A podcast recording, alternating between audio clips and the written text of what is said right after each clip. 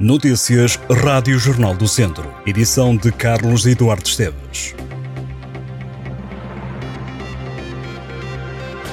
O papel está de volta. O Jornal do Centro vai regressar à publicação impressa já esta sexta-feira. Se costuma às bancas, vai encontrar certamente a edição impressa do Jornal do Centro.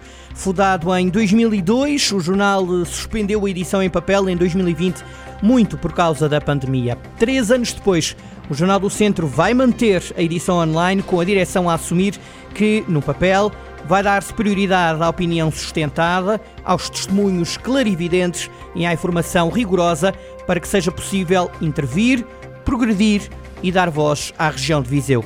Neste regresso ao papel, o Jornal do Centro promete grandes entrevistas, reportagens, infografias, cultura, desporto, história e o prazer de viver. Tudo isto numa edição com mais de 40 páginas. O leitor vai aí poder encontrar as agendas e as utilidades para estar também sempre informado.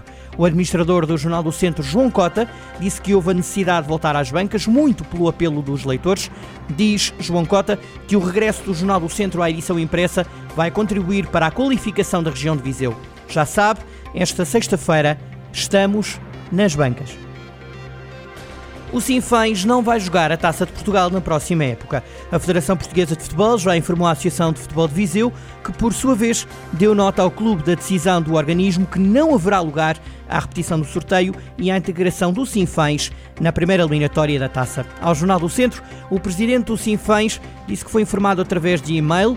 Vitor Pereira disse tratar-se de um e-mail simples, curto e vago por parte da Federação Perante este novo cenário, o líder do clube sinfanense garantiu reunião de emergência com os restantes elementos da direção para perceber o que vai fazer o clube. Diz Vítor Pereira que a culpa não pode morrer solteira e promete ir até às últimas consequências, sendo o último cenário o da batalha nos tribunais. Cenário que o presidente do Sinfãs admite não querer. Ainda em declarações ao Jornal do Centro, Vítor Pereira critica a postura adotada pela Federação Portuguesa de Futebol e pelo presidente do organismo maior do futebol português, Fernando Gomes. O presidente do Sinfãs questiona se o que aconteceu ao Sinfãs acontecesse a um dos chamados grandes, qual seria a postura da Federação Portuguesa de Futebol. O Clube Desportivo de Sinfãs apurou-se para a primeira eliminatória da taça depois de ter ganho a taça de sócios de mérito e de ter conseguido ficar em segundo lugar na fase de campeão da Associação de Futebol de Viseu. Esta segunda-feira, 7 de junho, o Clube do Norte do Distrito deveria ter feito parte dos clubes a ir a jogo para o sorteio da primeira eliminatória da Prova Rainha do Futebol Português. A Federação alegou não ter recebido informação relativa ao Sinfãs. A Associação de Futebol de Viseu admitiu que deu conta do erro 45 minutos antes do início do sorteio. O Jornal do Centro tentou contactar outra vez o presidente da Associação de Futebol de Viseu, mas até o momento não foi possível ouvir José Carlos Lopes sobre esta tomada de decisão por parte da Federação Portuguesa de Futebol. O Sinfãs não vai estar na Taça de Portugal. A Câmara de Mangualde apela à população para que deixe os resíduos mais volumosos, como os frigoríficos, máquinas de lavar ou os colchões, nos locais próprios, depois de ter tomado conhecimento de situações de acumulação dos objetos. A autarquia, que tem apelado para o correto depósito do lixo, em campanhas de sensibilização, diz que tem sido obrigada a recolher de forma recorrente estes materiais que estavam colocados em locais indivíduos, o que tem originado algumas denúncias de municípios nos últimos dias. Numa nota, a Câmara de Mangualde lembra que os monos, como os frigoríficos, as máquinas de lavar, as louças sanitárias, os colchões ou qualquer outro objeto volumoso, podem ser recolhidos à porta de casa de forma gratuita, bastante ligar para o número 800 209 316. O serviço assegurado pela Associação do Planalto Beirão garante a recolha num prazo máximo de 5 dias. População também pode entregar os equipamentos elétricos ou eletrónicos no ponto de eletrão no quartel dos bombeiros voluntários.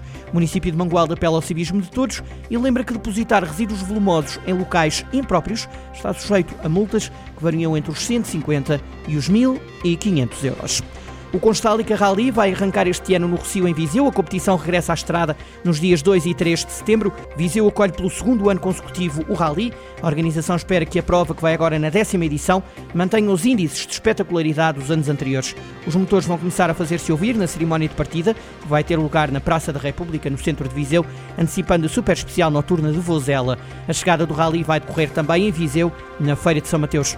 O Constálica Rally Vozela e Viseu vai contar para vários campeonatos, entre eles Campeonato Portugal GT de Rallys, Campeonato Promo Rallys, o FPAC Junior Team, o Campeonato Start Centro Rallys e o Campeonato Promo Centro Rallys.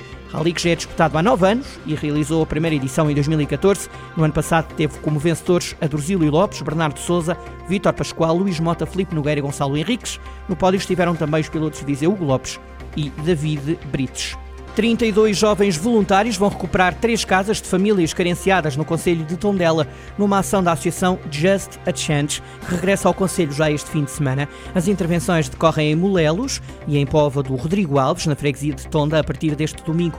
A Câmara de Tondela vai financiar as empreitadas em cerca de 40 mil euros. Além de apoiar as obras, a autarquia garante o apoio complementar necessário à execução dos trabalhos.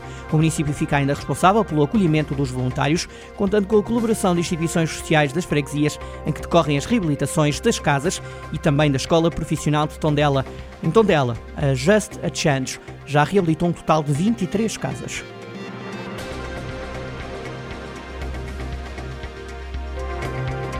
Estas e outras notícias em jornaldocentro.pt